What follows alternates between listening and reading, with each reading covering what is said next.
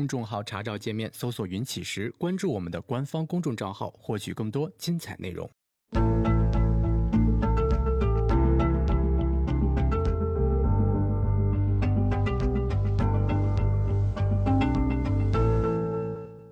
行到水穷处，坐看云起时。欢迎大家来到静言股市。呃，我们今天啊，继续跟大家聊复盘。嗯，之前啊，在我们没有跟大家聊复盘的时候呢，这个，呃，很多人会问啊，就说，呃，复盘它有没有什么诀窍啊？啊，但其实呢，没有什么诀窍可言啊，就是一点一点去看啊，然后呢，呃，是来实现我们这个昨天所说的那四个作用啊，就是一点一点看。那我们今天呢，这个就跟大家一点一点的看啊，然后呢，一点一点的去做复盘。呃，大家呢在提问的时候呢，就是说说波段划分说的是最多的啊，所以呢，我们今天跟大家复盘呢，就复一下呃关于波段划分相关的内容啊。那跟大家说之前哈，就是说先说一下啊，我们今天的节目时长也是一个小时啊，也就是说我们到十一点结束。呃，这个主要的原因一个还是嗓子的问题啊，另外一个呢就是昨昨晚上没睡好。呃，昨天我跟振兴我俩在这儿做那个，呃，喜马拉雅的节目，做这个喜马拉雅的节目呢，然后当时做的比较晚了啊，因为今天，呃，早晨就要发一期啊，这个昨天晚上做的那期节目呢，呃，振兴今天早晨也发了，呃，然后呢，这个做的比较晚了啊，振兴呢他家就在这附近啊，这个走着就可以回去了啊，所以振兴就回家了。呃，然后呢，这个我家里呢，这个离得比较远啊，然后，呃，我说要不然就不回去了啊，在公司待一晚上。呃，我们我们我我们这儿其实是有床的哈，这个呃雅琪经常呃不回家，在这儿待着啊，但是我从来没有不回家过啊，昨天是第一次啊，因为主要是昨天搞得实在是有点太晚了，所以我就觉得，你看，首先他这个有床。嗯，然后呢，其次呢，这个雅琪经常不回家，啊，那比如说，他一周五天吧，平均下来怎么也得有两到三天，也就是至少有一半的时间他是不回家的。所以我觉得就是在这儿待着，可能，呃，也也不至于太难受啊。但是呢，我自己睡的时候真的是就是非常不舒服，这个一晚上呢，也就睡着的时间也就两三个小时啊，然后还做了好几次噩梦，啊，然后。呃，比如说我我我我身上有一个这个动手术的那个刀口哈，昨天晚上做梦不知道为啥就梦见那个刀口化脓了啊，然后全是脓啊，这个把我给吓一跳啊，吓醒了。然后呢，我还梦到了这个我大学的同学啊，然后也不知道怎么跟大学的同学打架啊，他拿拿个刀子追我啊，然后我就跑到这个外面啊，然后去按电梯啊，电梯还老不来啊，然后给吓醒了。啊，很莫名其妙的一些噩梦啊，连续做了好几个。呃，所以就是就是对于一个东西啊，就对于同一个东西，这个不同的人感受是不一样的。呃，然后我我今天早晨起来我就问雅琪，我说你在公司睡的时候，你有没有感觉到很不舒服，或者说晚上睡不着或者怎么样？他说没有。啊，然后我说我这个啊就睡了一次，实在是有点睡不了啊，这心脏现在感觉砰砰跳啊，因为这个睡眠不足嘛。然后这个精神状态很不好，心脏感觉砰砰跳的那种感觉。所以这种就这种东西啊，就是这种主观的东西啊，但凡所有的这种主观的东西，就是人跟人是不一样的啊。只要是你涉及到任何的主观上的判断，只要你有这个东西，那么人跟人一定是不一样的啊。这个啊毫无疑问啊。你比如说呢，呃，我经常上那论坛哈，这个。他们搞了一个活动，啊，就是投票选这个所有人眼中的最美的那个美女啊，那当然肯定是那些明星啊，就在那些明星里边选，啊，结果呢，呃，就有很多人这个经常这个发帖子问，啊，说我是我我是眼瞎了吗？啊，怎么突然蹦出来一个叫什么李嘉欣的啊，从来没有听说过，怎么就击败了新垣结衣呢？啊，新垣结衣是。这个现在的小年轻人比较喜欢的一个日本女星哈，这个李嘉欣呢，应该是我这一代的人比较熟悉的一个香港女星啊，所以很多小孩子就很奇怪呀，说什么时候蹦出来一个李嘉欣呢？居然把新垣结衣都给打败了。那往往很多人的评论就是这样的，就是这个觉得一个人美还是不美啊？这个东西呢，它其实是一个非常主观的概念啊。你不能说你觉得新垣结衣美，然后呢，新垣结衣被打败了，你就觉得特别奇怪，太不可思议了啊。那反过来哈，就是你觉得这个李嘉欣美啊，但是李嘉欣呢后来也被击败了啊。这个进入决赛的两个人呢，一个是邱淑贞啊，这个人呃也是。比我年龄小的人可能都已经不知道他是谁了哈。那还有一个呢是高圆圆啊，这个呢现在有很多人知道。我们家门口正好有一个就是非常大的一个这个这个就是家居市场啊。然后呢，高圆圆代言了一个什么家居我忘了哈，反正她代言了一个叫好像就是我乐家居吧，还是叫什么啊？然后我每天一出门哈，然后我就第一眼看到的就是高圆圆那个特别大的啊，这个比我还要。还要高大的那种，这个一个人像在那儿啊，看的时间长了，我觉得高圆圆也蛮漂亮的哈。但是最终呢，这个目前来看啊，这邱淑贞是领先的，那所以你找谁说理去啊，对吧？就是，但凡主观上的东西，那么一定一定啊，那么每个人的感受是不一样的，啊，这个是呃我们在做任何主观判断的时候一定要知道的一点。为什么要强调这个事儿呢？原因在于哈，我们每个人都有一个这个非常大的一个心理上的一个习惯啊，那在心理学上呢叫做过度外推啊。什么叫过度外推呢？就是你比如说在这儿它有这么一个特征啊，然后呢我们就把它给推广到其他所有的地方去啊，这就叫过度外推啊。尤其是我们这个传统文化哈，我们传统文化呢本来就比较强调推己及人。啊，对吧？这个己所不欲，勿施于人嘛。啊，然后老吾老以及人之老，幼吾幼以及人之幼嘛。那这其实都是推己及人的这样的一种态度，就是我站在别人的立场想，但是你想，你所谓的你站到别人的立场想，还是以你的思维方式站到别人的立场想啊？但是呢，别人他首先立场跟你不一样，其次呢，思维方式可能跟你不一样，所以哪怕你真的站到了别人的立场上，你也未必跟他想的是一样的。啊，所以呢，因为我们的传统文化是这种，就是比较喜欢推己及人的一种情况，所以我们更喜欢过度外推。过度外推呢，有两种比较常见的这种形态。啊，第一种比较常见的过度外推的形态呢，就是由己及人，就我是这样的，你应该也是这样的吧？啊，那这是一种过度外推的非常常见的一种形式。你比如说我当时上大学的时候，哈。这个当时在火车上啊，然后那时候因为第一次离开呃老家啊，第一次离开单县，我在火车上跟人聊天啊，那我很自然的我就说那个我们老家话嘛，就单县话啊，这个跟河南话还是比较接近的啊。我们呃就是单县那一块儿啊，这个商丘那一块儿，呃那个那个菏泽那一块儿，嗯，距离这个河南的商丘商丘很近啊。然后我们那一块儿的话还是相对比较接近的啊，包括安徽。江苏北部啊，跟我们都比较接近。然后，这个我我说话呢，我我我就听着对方说话哈，我有点听不懂啊。对方是一个郑州人啊，但是他说话我就有点听不懂。然后我就问他，我说你能听懂我说话吗？哼，他说也听不懂。那我为什么会问这句话呢？其实说白了，你听不懂那个人说话，就意味着那个人肯定是听不懂你说话的，对吧？那我我为什么还要问他呢？就是因为我觉得我说的话很容易懂啊啊，这个口音你为什么不懂呢？其实就是以己夺人啊。再比如说，我举一个比较有意思的例子哈，嗯，大家应该都看过呃这个一本书或者一个电视剧啊，叫这个《倚天屠龙记》啊。然后呃，在《倚天屠龙记》里边呢，有这样一个描写啊，就是当时呢张无忌啊跟这个波斯的这三个圣使去打。啊，那波斯的三个圣使呢，拿着圣火令啊，去跟这个张无忌打。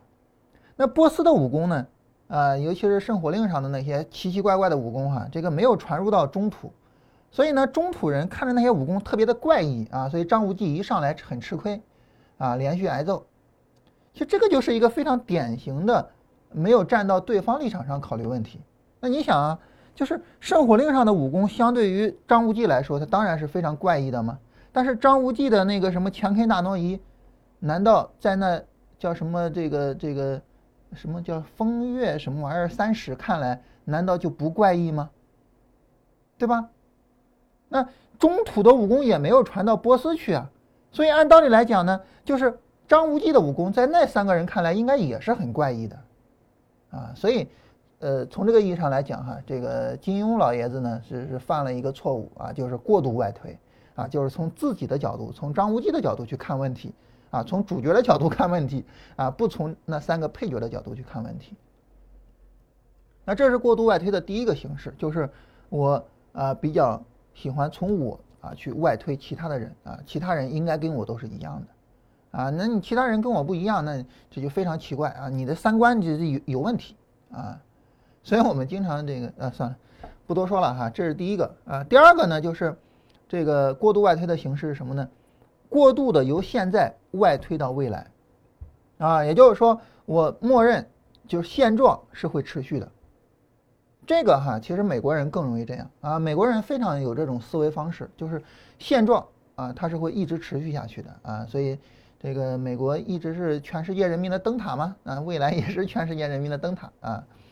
那在这种情况下呢，你比如说，呃，这个像我我现在很穷啊，然后呢，我奋斗啊，然后我去努力啊，但是呢，好像也没有太大的成效。这个时候，一旦你有过度外推的这种思维方式，你你你你马上就会想，哎呀，这这就这样吧，这这不行，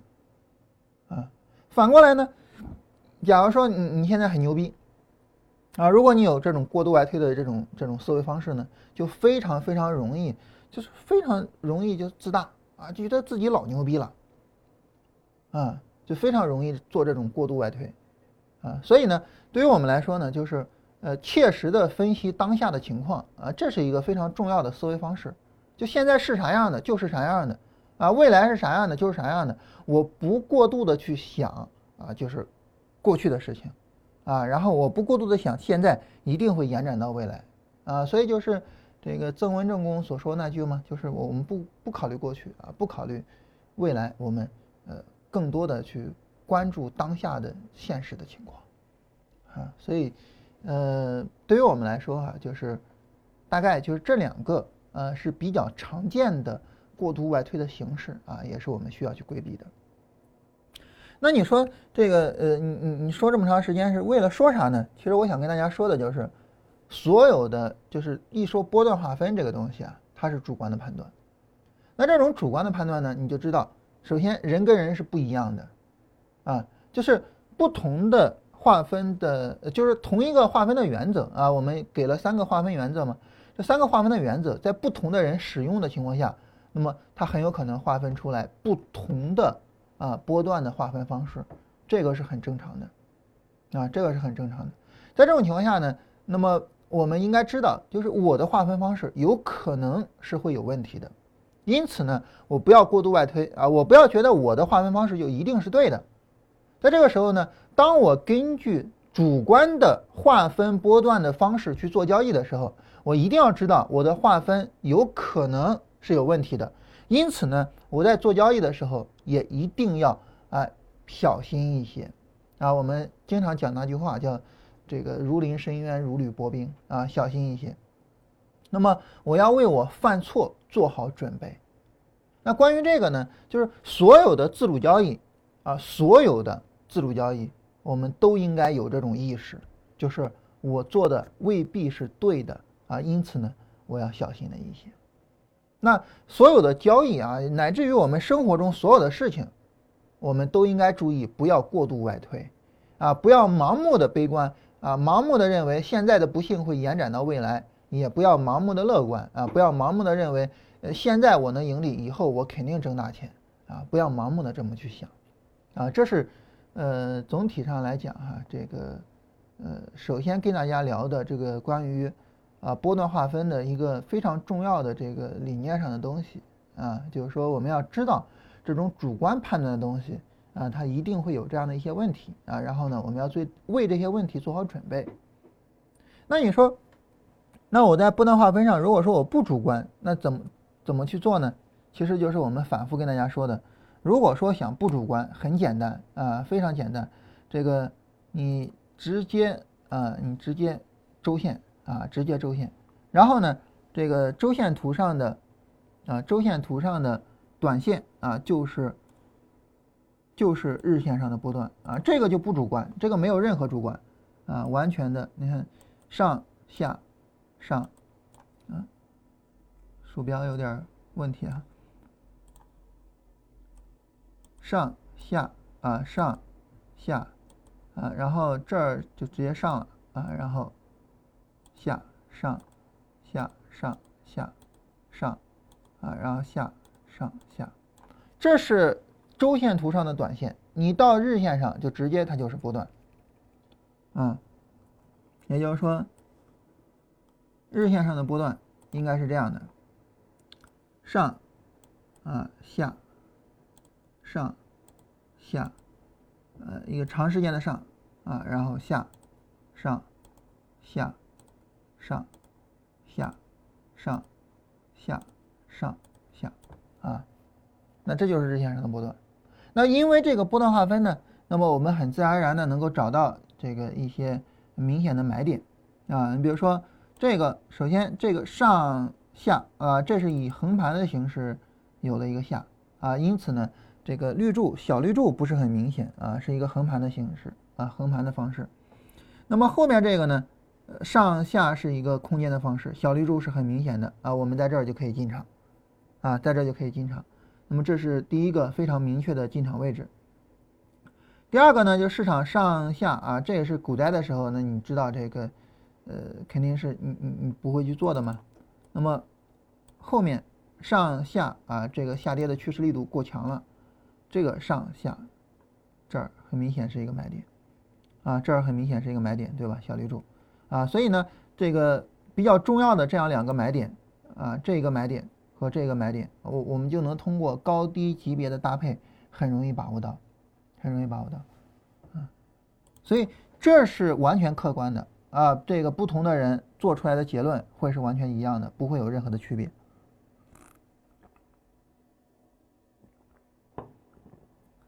但是呢，但是呢，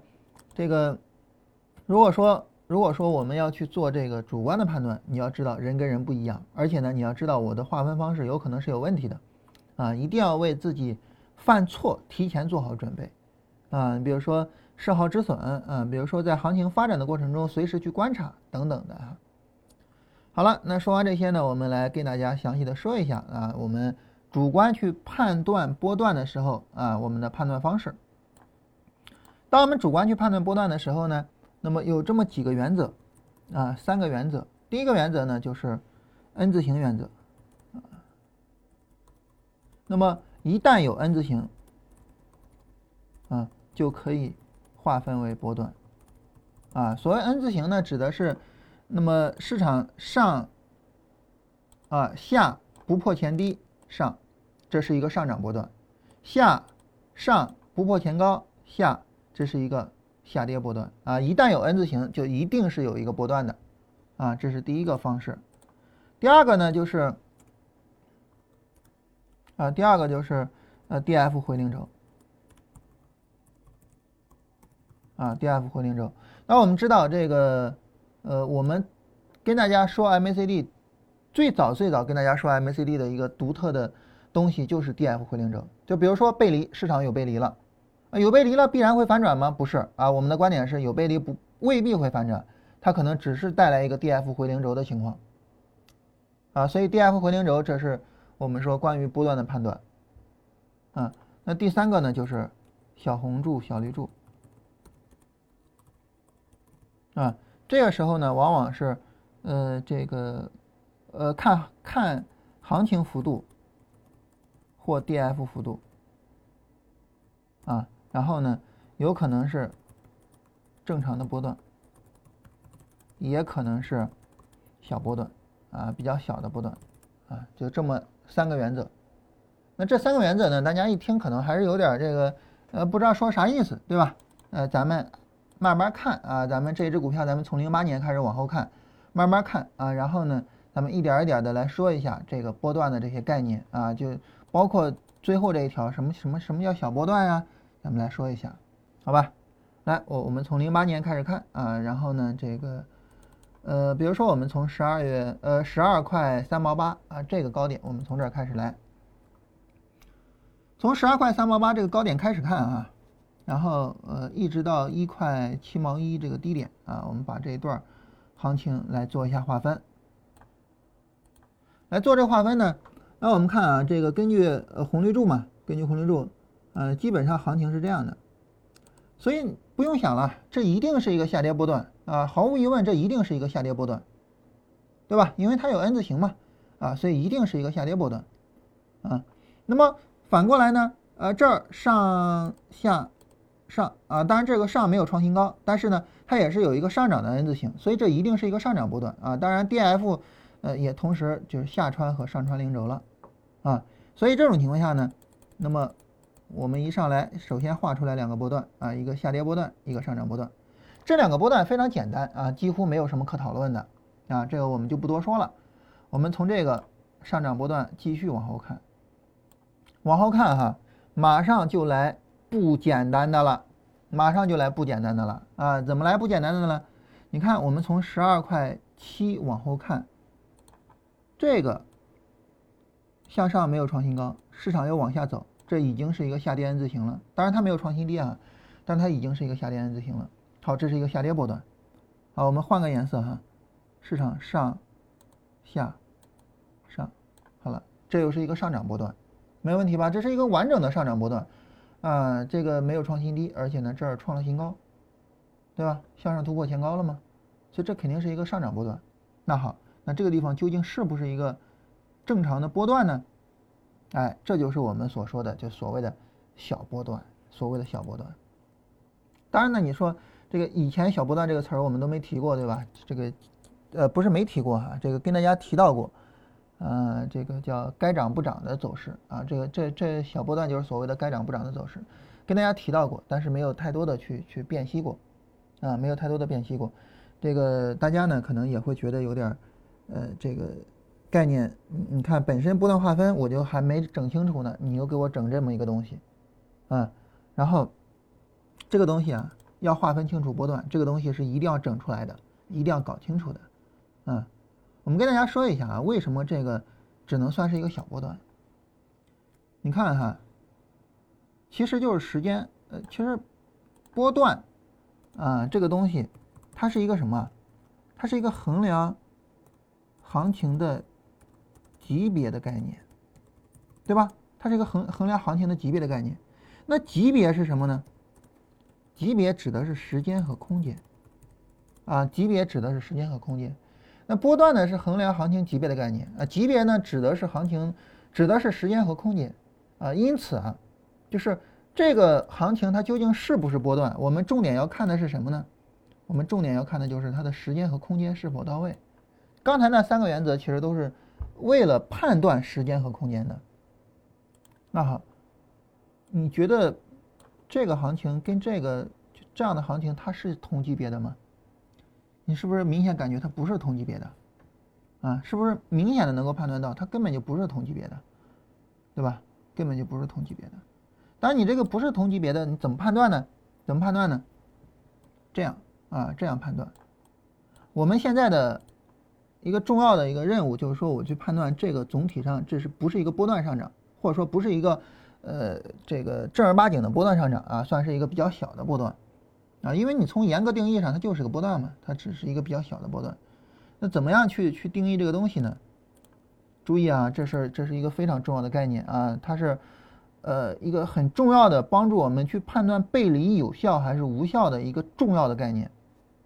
就你看这个东西。重点看第一波上涨，啊，重点看第一波反抽，啊，时间、空间、速度是否到位。那么，如果时间短，啊，空间小，速度慢，很可能。是小波段，注意啊，很可能是小波段啊，这就是主观判断，这就是主观判断，人为的哈，人为的主观判断啊，这就是小波段。当然你说这个时间短、空间小、速度慢，这些概念啊都是相对的。那我跟谁比呢？跟谁比呢？主要跟两个比。第一，前面这一波行情；第二，这一波行情，主要跟他俩比啊，主要跟他俩比。那么，跟前面这个行情重点的比时间和空间，跟它重点的比速度啊，跟它重点的比速度。而我们这个时间和空间毫无疑问了哈，你跟前面就不是一个级别的嘛，你你你一看就差距太远了。我我们重点说一下速度的事情。速度的事情呢？你看哈，你看这儿，第一波行情最高拉到了什么程度呢？拉到了这儿，拉到这儿，也就拉了几根 K 线下跌的空间呢？这个一根、两根、三根、四根，但是你上涨了几根，你才拉了这个四根 K 线上涨的幅度呢？一、二、三、四、五、六、七，也就是说你的速度基本上是下跌的一半左右。你很明显速度慢吗？很明显速度慢吗？对吧？时间短，幅度小，速度慢，很可能是小波段，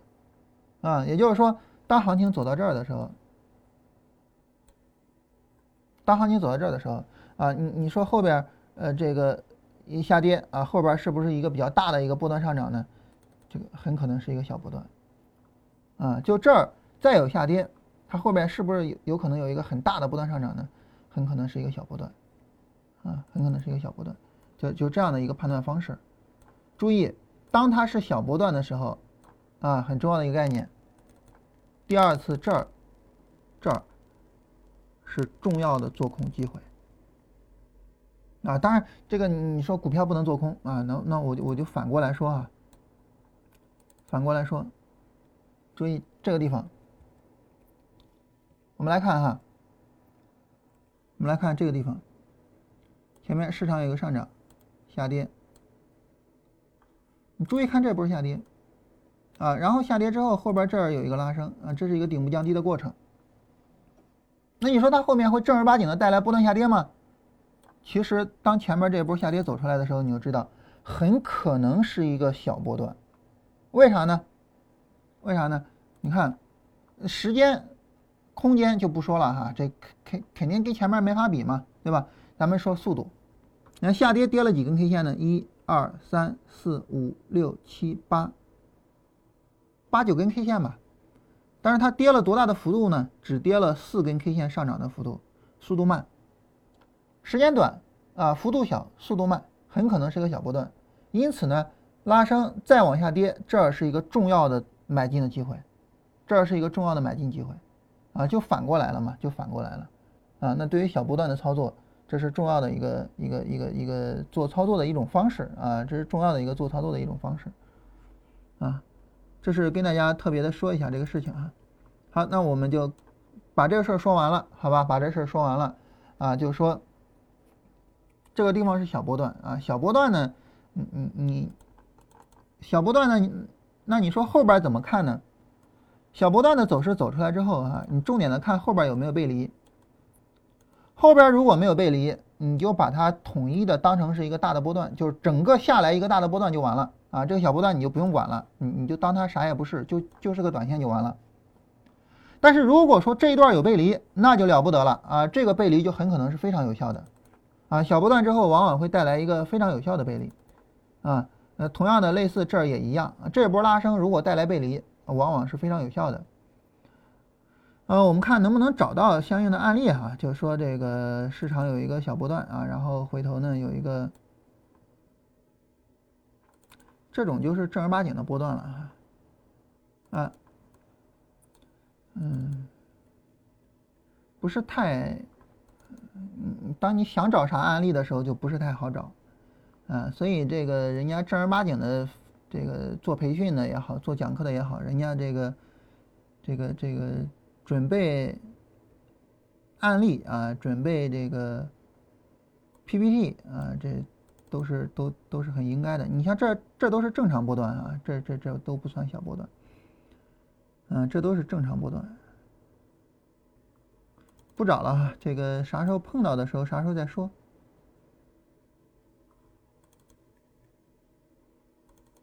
好吧，咱们啥时候碰到啥时候再说吧。咱继续往后看，好吧？啊，继续往后看。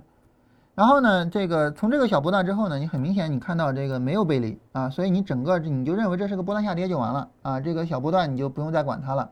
当然你在这儿做了个空啊，当然股票不能做空这事儿咱咱们就不纠结了哈。好了，这个时候注意啊，注意，这儿有了一个小绿柱，这儿有了小绿柱。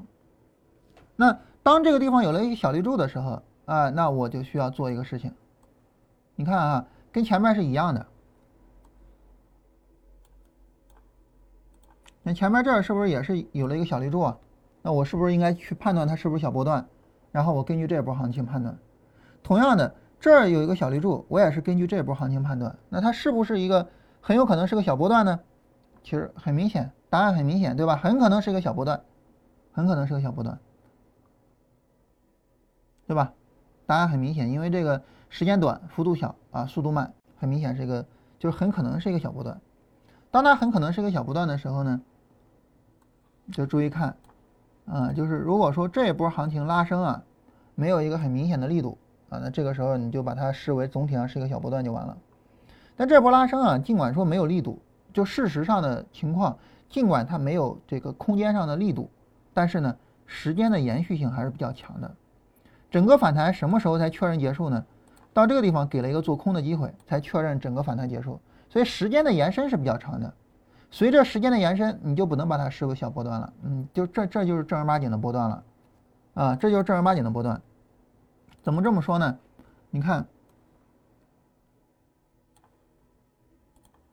你看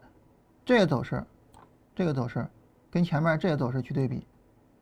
啊，不不不。后边这个画错了哈，这个走势你跟前面这走势去对比，很明显后边这是一个正儿八经的一个一个一个波段了，对吧？时间持续的非常长了，啊，所以呢，我们画波段，这儿又可以画一个波段了，啊，当然这个波段呢，它是不断的倾斜向下的，比较特殊，啊，也就是说在 D F 上呢，其实，呃，是是是是这么画的，哎，你你看着就非常的规整，对吧？非常的规整，啊，但是呢，这个。下，上，下，上，下，在价格上来说啊，这一段实际上是一个持续向下的一个这个反弹的波段啊。D F 上很规整，但是价格上呢是一个很奇怪的啊，持续持续向下的走势。好，我们继续往后走啊，继续往后走，然后你发现这儿有一个明显的 D F 回零轴啊，这儿有一个明显的 D F 回零轴。那么一个明显的 D F 回零轴，那这个时候呢，这个呃。很明显，这就是一个波段啊，这就是一个波段。然后市场呢后边这个又有了一个下跌，又有了一个波段下跌啊。好，这个时候有意思的东西来了，什么有意思的东西来了呢？注意看哈，啊，非常重要的一个东西，什么东西来了呢？就是你看，市场在这个下跌的过程中啊。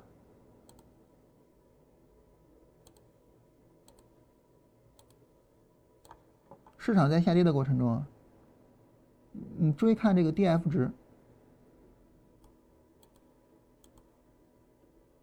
在下跌的时候，它破位向下破位很正常，反抽不破前高很正常，又向下没有破位，反抽向上破了前高，D F 反抽向上破前高，这个是行情有可能进入末端的一个非常重要的标志。啊，这个事儿我们跟大家说过，对不对？就是如果价格的反弹幅度啊远远的小于 D F 的反弹幅度，就说明行情有可能进入末端。价格没有创新高啊，价格没有突破前高，D F 突破前高了，那这是不是典型的去去判断下跌很有可能进入到末端的一种方式啊？然后呢，在后边的行情里边，后边这一段下跌里边哈，下上下内部有一个背离。啊，所以其实从主观上来讲，你是有可能判断出来这儿是最低点的，啊，是有这种可能性的。这是整个零八年下跌的情况啊。我们回过头啊，我们来看一下零九年上涨的走势。零九年这个上涨的走势啊，总体上来说呢，这个比较的复杂啊，比较的复杂啊，咱们慢慢去看首先啊，呃，市场有一个波段上涨，然后有一个很小的回调，啊，很小的这种，嗯，可以说是这种波段上的回调，小波段。然后呢，市场有一个波段上涨，然后这儿也是一个小波段。啊，怎么讲这儿也是一个小波段呢？你看，D F 是破位了的，价格没有破位，D F 是破位了的，啊，所以这些啊就都是一些小波段的行情，啊，然后呢，市场在这儿有一个上涨，然后有一个几乎跟前面同级别的这种都是小波段的行情，对吧？然后这一波拉升有了背离，带来了最终的高点，就整个这一波行情的最终的高点。这个行情啊，你要说理解应该怎么理解呢？你要说理解就是应该理解哈。这个行情不在日线图上，就这个行情的级别啊，它不在日线图上，啊，你把它的级别呢，你往下降一降，所有的这些就都变成了波段，你往上提一提呢，所有的这些就都变成了短线，啊，所以这个行情啊，不在日线图上，因此呢，你在日线图上看着会比较别扭，啊，就这波行情你在日线图上看着会比较别扭，但是总体上来说呢。就是当你发现了就这几段行情他们是同级别的之后，你就很明显的能够发现，就是这儿啊这儿是一个最终的高点。我们来看一下，嗯，两日线的情况哈。啊，我们来看一下两日线的情况。那在两日线上呢，这个行情呢看着就相对来说哈，看着就比较舒服一点了。啊，然后相对来说是比较稳定的一个走势了。你看，就是刚才我们画的，对吧？啊，看着就非常舒服了。啊，然后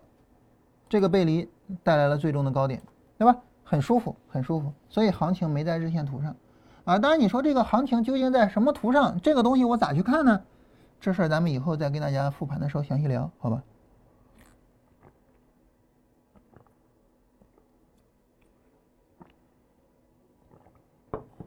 今天咱们先不扯太多啊，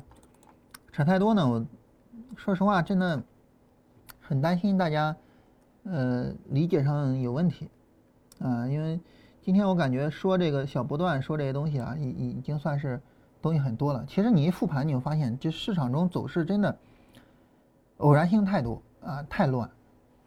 好吧？呃，别管怎么样啊，就这一波行情在这儿结束啊，这一波行情在这儿结束，结束之后呢，市场进入到了波段的回调。但是因为这一波行情的级别本身就比日线级别要高，所以整个的波段回调的级别就是非常的高啊，这个也很正常，对吧？一个非常长时间的横盘，在这个里面呢，如果说我们非要用日线图去做操作，你会发现呢，在日线图上，啊，我们来看啊，这个地方是一个买点，日线图上这个地方是一个买点啊。如果说我们用日线图进行操作，然后呢，这个地方是一个买点，啊，然后后边这儿是有买点。啊，趋势延续的买点。好，这个时候我们首先慢慢来看哈，大家别着急啊，我们慢慢来看。首先呢，我们知道就是前面一个非常高级别的行情结束，很可能市场会走的比较乱啊。其次呢，就是当我们去看的时候，你会发现，比如说像这样的买点买进去之后，这行情展开是展开了，但是很明显这个 D F 拉不过去，有背离啊啊。那在这个地方呢，这个买进。啊，行情展开是展开了，呃，很明显，这个拉升的力度啊，就是很难有很难有保障，啊，所以这个时候其实，呃，整体上啊，就这种行情的持续性相对来说，你能够比较明显的看出来比较差，啊，那你说什么样的行情的持续性是最好的呢？就是首先 D F 往上创新高，其次呢 M A C D 的红柱往上创新高，这样的行情是最好的，啊，这样的行情呢，就说明市场首先它回调到位。回调比较充分，回调到位。其次呢，就是行情的拉升力度比较强，啊，所以就是说这个关于背离，你你说什么情况下有背离，什么情况下不背离啊？最好的行情就是这种，就是红柱往上啊，然后呢，D F 也往上，最好的行情就这样的啊。在这种情况下呢，行情走势不是很理想的情况呢，呃，一方面呢，就是说你你如果说我我简化操作啊，操作我不那么简单，呃，不那么复杂。你就直接高位上该出就出了。如果说你操作稍微复杂一些啊，就可以做一些高抛低吸。就是你发现行情比较弱就是应该在高位上做一些高抛，啊，不应该盲目的去持单，更不应该的就是盲目的认为行情会大涨啊。当然你说后边涨起来了，这个这这这就就啊，咱们就不多说了，好吧？然后注意在这儿，我不说话你也知道这儿走出来个啥走势，对吧？即便是我不说啊，你也知道这个地方走出来了一个什么样的走势，这叫小波段，小波段啊。市场在这个走势走出来一个小绿柱，在这儿走一个小红柱，你就知道哈，这个市场小红柱带来 N 字形嘛，对吧？市场要有一个 N 字形，然后在这个时候你一定要去判断啊，一定要去判断有没有可能是小波段。如果是小波段，你要注意买进啊，因为你要知道，就小波段的买进价值是非常高的。就该跌不跌这种走势，买进价值是非常高的。这个时候一定要注意去判断，怎么判断呢？我们已经教了方法了，对不对？这个小红柱前面有一波下跌，这个下跌跟前面去比，时间、空间、速度，很明显这个没行情嘛，对吧？很明显啊，时间短，幅度小，速度慢，所以这儿就是小波段，所以这个地方是一个重要的买进机会。其实，其实我我说实话，我们经常讲做特定行情。就这一个特定行情，绝对够你吃的了。就这一个特定行情，你把这种特定行情你量化出来，你搞个交易系统，你去做股票赚钱太容易了。而且这种东西，说实话，这种东西都是都是短线。什么叫都是短线呢？就是你资金利用效率非常高，你买进去之后马上就挣钱啊。咱们看一看，咱们说到现在的咱们经历过的小波段啊，比如说在这儿做个空单，进去之后就挣钱啊。然后呢，这儿。你你你你，也就是空单做不了，你要能做空，你肯定是挣钱的，对吧？嗯，然后这个地方是比较典型的一个小波段，啊，然后这个地方你看，你买进，从你买进开始，你就一直在挣钱，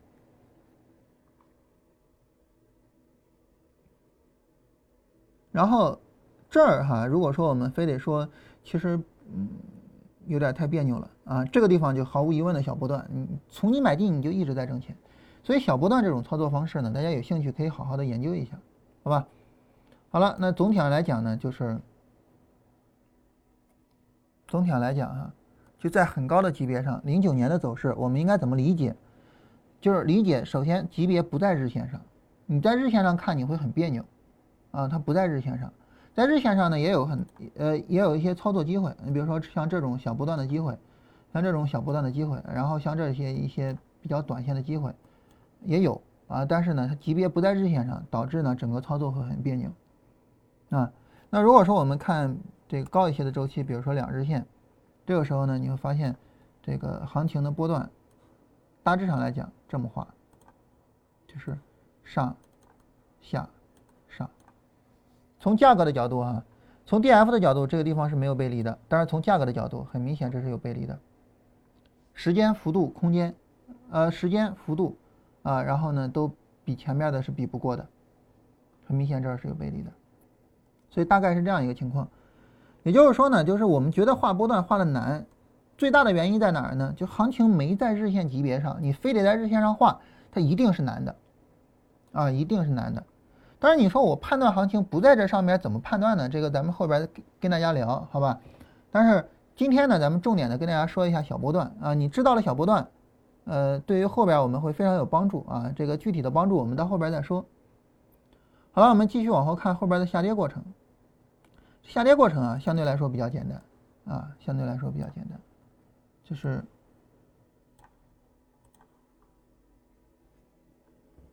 这儿下来之后呢。有一个长时间的震荡，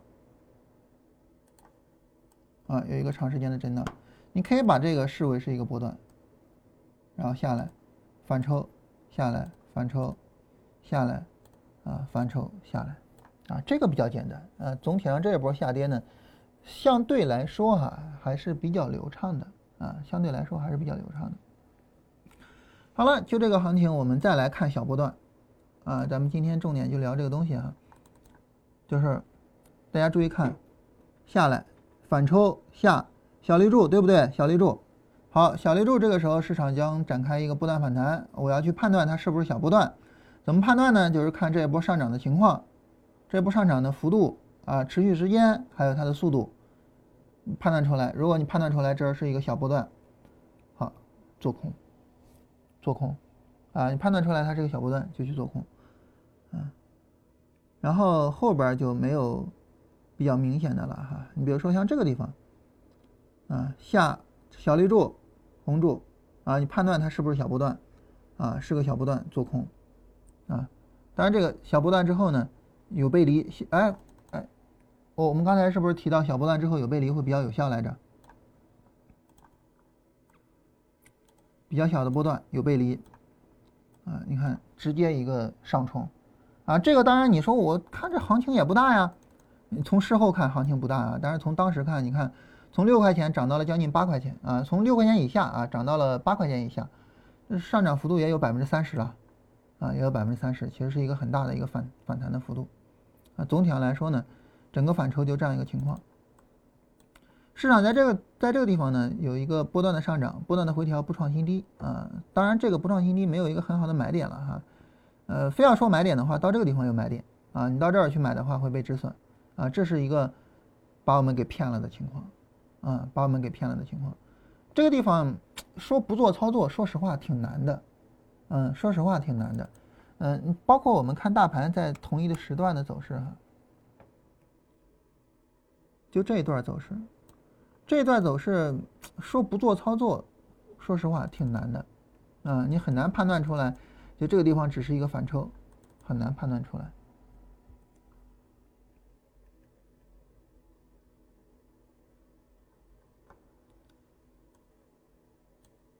啊，等于这是一个比较高级别的一个一个呃反抽之后呢，市场再度往下跌。当然，这种级别因为特别高，所以很可能会把我们骗一次。呃，然后在这个走势里边哈，市场下跌啊，然后像这种小绿柱啊，你就知道它是个小波段啊，然后下来有背离，然后正儿八经的波段展开啊，正儿八经的波段展开，像这样的地方都可以去做空。下跌一个波段反弹，市场一个新的下跌，然后一个上涨啊，然后一个回调，这个回调啊，其实你说小波段也说得过去。但是呢，第一波行情你发现它速度其实是有点快的，有没有发现？你看这一波行情，一根、两根、三根、四根、五根 K 线下跌，跌破了一根、两根、三根、四根、五根 K 线的上涨，啊，所以这个行情有点快，操作价值不高，行情太快了，操作价值不高，啊，当然也可以说是小波段。然后这是一个正儿八经的延绵很久的一个波段，没有创新低。这是一个正儿八经的一个波段上涨，然后一个延绵很久的波段下跌，没有创新低，啊，所以这种情况下呢，比如说在这样的地方是很有可能会去做多的，啊，很有可能会去做多。当然趋势力度上并不明显的指示可以做多哈，啊，当然从趋势角度分析是可以做多的。然后市场一个上涨啊，这是一个波段回调，这是一个波段回调，当然这个趋势力度有点太夸张了，对吧？趋势力度有点夸张了，然后。一个小波段的行情，啊，一个小波段的行情，啊，然后这个地方其实是可以买的，然后小波段之间呢，这个是有一个比较小的背离，这是一个正儿八经的波段回调，啊，这是一个正儿八经的波段回调，这个波段回调的操作价值呢还是有的，趋势分析毫无疑问，这个波段回调没有破前面的波段低点，对吧？你说这行情是波段，这就毫无疑问了啊，几乎不用讨论啊，上涨回撤，上涨回撤，上涨，啊，然后下跌反抽下跌，啊，所以这是正儿八经的波段跟波段之间的对比。那么这种正儿八经的波段跟波段之间的对比呢，很自然而然的就是这个地方是一个买点，这是毫无疑问的哈。就是从趋势的角度来讲呢，趋势没有任何问题；从趋势力度的角度来讲呢，趋势力度也是比较好的，这是一个非常好的买点啊，一个毫无疑问的买点，就是。我我们复盘就是看过去走势，看到现在哈，这是一个最毫无疑问的买点。呃，发生在这个地方是吗？嗯，发生在这个地方，这是一个最毫无疑问的买点。好，一个新的波段上涨啊，然后波段下跌。这个波段下跌呢，在这儿其实是有一个买点，但是它破了前低了啊，所以这个从趋势力呃从趋势角度分析啊，不是很理想啊，不是很理想。然后继续往后看，很自然而然的哈，我们能够知道，像这样的行情就是小波段，嗯，很自然而然的我们能知道这样的行情就是小波段，嗯，然后正儿八经的就是，呃，说有波段，嗯，比如说像这个。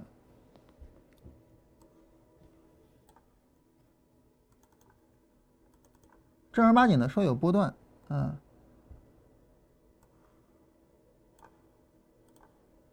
我们说这个回撤，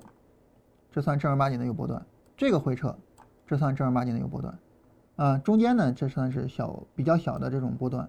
啊，然后像这种是比较小的这种情况，然后这个地方非常小的波段，然后我们挨个来看一下，挨个来看一下，刚才这个小波段我们已经看过了哈。我们来看第一个正儿八经的这个波段，对这个波段来说呢，嗯，价格在这儿也创了新高的，啊，这个地方是没有创新高的。这个波段的形式啊比较特殊一些，价格走势是这样的，下上下，呃，然后呢，在这个下的时候呢，尽管价格是底部抬升的，但是能够看到哈，D F 破前低，那而且呢绿柱很明显的有效的放大，嗯。操作价值不是很理想，然后上下，然后在这儿呢，D F 好像也破位了是吧？在这儿啊，那么整个的回撤在这样的地方才最终完成啊，所以整个回撤持续的时间比较长啊，因此呢级别就比前面的要高一些啊，比前面这种回撤要高一些，然后到了这个波段的程度，第二个呢就是一个标准的一种波段的情况啊，价格是 N 字形的。呃，然后呢，D F 也是 N 字形的，然后破了零轴了啊，而这个地方就是一个非常非常非常非常标准的买点，也就是说，我们看到目前为止啊，非常标准的买点啊，两个，这两个非常标准的买点，其他时候呢没有太标准的买点啊，主要是因为它的价格走势走的也不是太标准哈。我们继续往后走，然后我们刚才提到这个地方是一个小波段的买点。为什么这个地方是一个小波段呢？你看这儿是小红柱，当这儿是小红柱的时候，你知道要走波段回调，然后你就需要去判断它有没有可能是一个小波段，然后就看前面这一波下跌，这一波下跌很明显横盘的走势，所以很可能是小波段，啊，因此呢，从小波段的角度，这儿是一个买进的一个情况，啊，啊，后边的走势呢，大家应该跟着节目都经历过哈，这个我们就不多说了。前面呢是我们之前没有聊过的，后边走势之前节目中我们曾经复过盘哈，我们就不多说了。前面走势，这个走势呢总体上来讲哈，因为它的行情级别并不是很呃，并没有太多的时候体现到日线图上，因此呢，在立线呃在日线图上有呃结构完整的非常好的买点并不多啊，并不多，非常完整的买点就在日线图上。我毋庸置疑的啊，非常完整的买点就这两个，一个呃一三年年末，还有一个是一五年年初啊，这两个是非常完整的。那么因为呢，它的行情级别经常的不落在日线图上，因此呢，导致它有很多小波段的买点啊啊，这是它做空呃这个做短线价值比较高的地方啊。你像这个小波段的买点啊，然后呢这儿的小波段的买点啊，然后。啊，这儿小波段啊，这儿这儿不是一个很好的小波段买点啊，这儿小波段的买点，嗯，然后这个地方的买点，嗯，这个地方的买点，然后这个地方的买点，就是它的小波段的买点比较多啊，因为它的行情呢并没有很好的落到日线图上，啊，好了，那大家大家可能会问啊，就是说呢，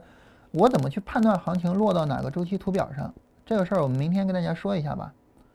大家今天呢，重点的理解一下小波段的概念啊，以及呢，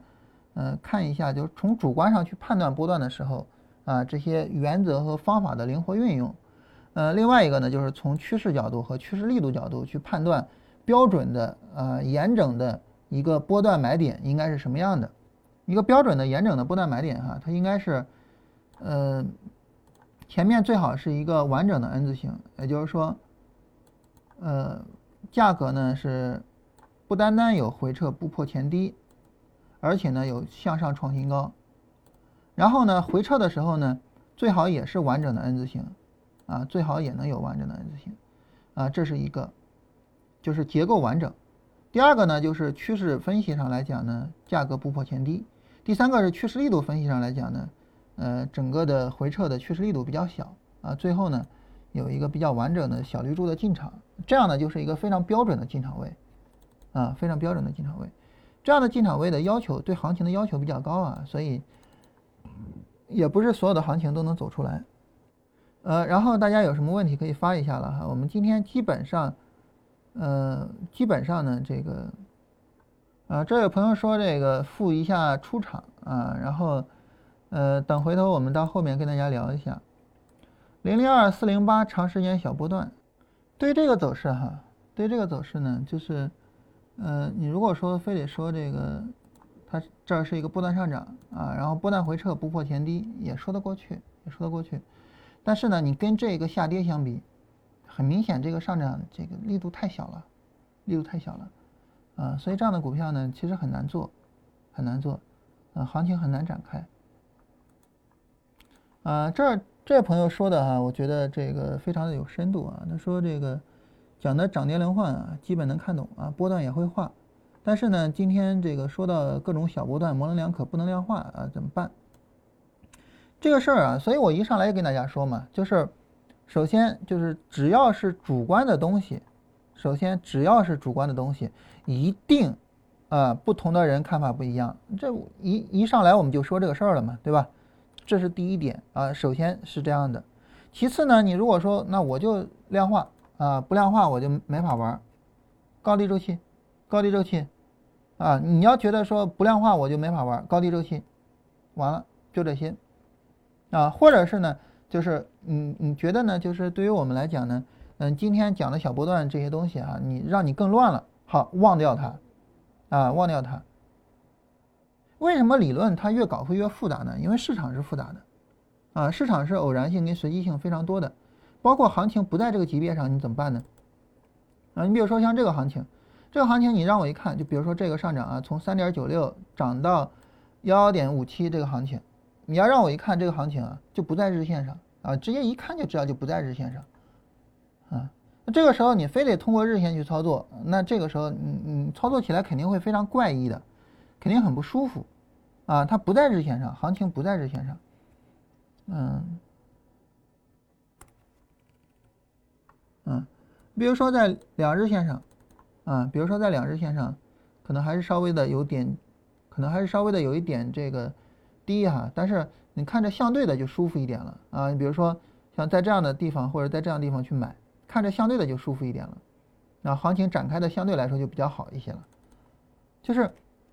行情它不在不在这个级别上，它就是不在这儿，那你怎么办呢？啊，只能是这个这个呃去做调整啊，包括理论上的调整和实际操作上的调整，这个自然而然啊就会导致理论比较复杂啊，这个是没有办法的事情。啊，所以呢，我就我我的观点一直是这样，就是说，如果你觉得这个理论太复杂，很简单，首先从心态上，我不要求抓住所有的行情，我也不要求我理解所有的行情。其次呢，从方法上，简单的量化的方法，你周线对日线其实可以把握大部分的行情，没必要整那么复杂。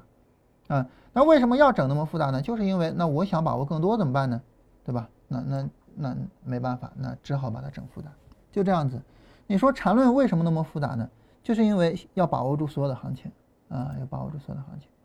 那你说要彻底量化，应该往哪个方面思考？刚才我跟大家聊小波段的时候哈，我其实首先我们说这些条件呢不是量化的，其次呢，我们也尽可能啊，尽可能给原则啊，尽可能给原则。怎么叫尽可能给原则呢？因为本身，呃，你对于我来讲，量化就是生命啊，量化就是一个深入骨髓的，就自觉不自觉的东西。所以我知道这个东西不是量化的，我也一上来就说这个东西不是量化的了。包括小波段啊，它不是量化的，我一上来就说了。但是呢，我也尽可能的去给原则。为什么呢？为什么呢？其实很简单啊，其实很简单，就是说这个，呃，对于我们来讲，对于我们来讲呢，就是市场。走小波段，它一定是这样的，就前面有一个波段下跌，上涨，回撤，小绿柱，这儿一定是个小绿柱，上涨，小波段一定呈现为这样，这个地方一定是有一个小绿柱的，好，我就看小绿柱之前的这一波上涨，啊，那么这一波上涨时间短，幅度小，很可能就是小波段，后边还有下跌。反过来呢，那么如果说一个上涨回撤上涨，这儿是小红柱，小红柱呢就要看它会不会走小波段，看这个回撤，嗯，看这个回撤，通过这个回撤判断。你看，这就是我们尽可能的给的原则啊，尽可能给的原则，你把这些原则量化了就可以，啊，把这些原则量化了就可以。那你说，如果说我要建一个小波段的交易系统，怎么建呢？小波段的交易系统，怎么建立一个小波段的交易系统呢？就是第一波回撤小，啊，第二波回撤，呃，第二波反抽小红柱，啊，然后第二波回撤，也就是。这是第一波回撤哈，这是第二波反抽啊，下边是第三波回撤，第三波了哈，不不是第二波，第三波回撤，最好不破位啊，或者什么呢？或者破位马上收回，最好不要破位哈，最好还是不要破位啊，或者破位马上收回，这个时候呢就可以去买啊，这就是一个量化的。小波段的交易系统，你把整个这些条件量化了，什么叫回撤小？什么叫小红柱？什么叫不破位或者破位马上收回？你把它量化了，这就是个交易系统。小波段的交易系统是很值得去做的，很值得做。为什么很值得做呢？呃，原因在于就是我们刚才跟大家说的，这个它是一个做短线的利器，啊，很值得做。节目能不能回看？这每一期直播都能回看。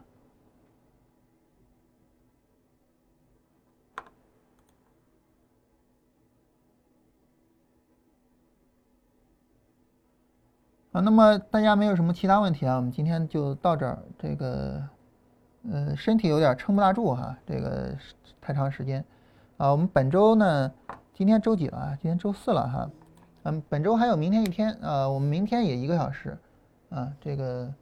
呃，情况稍微的有点特殊啊，好吧。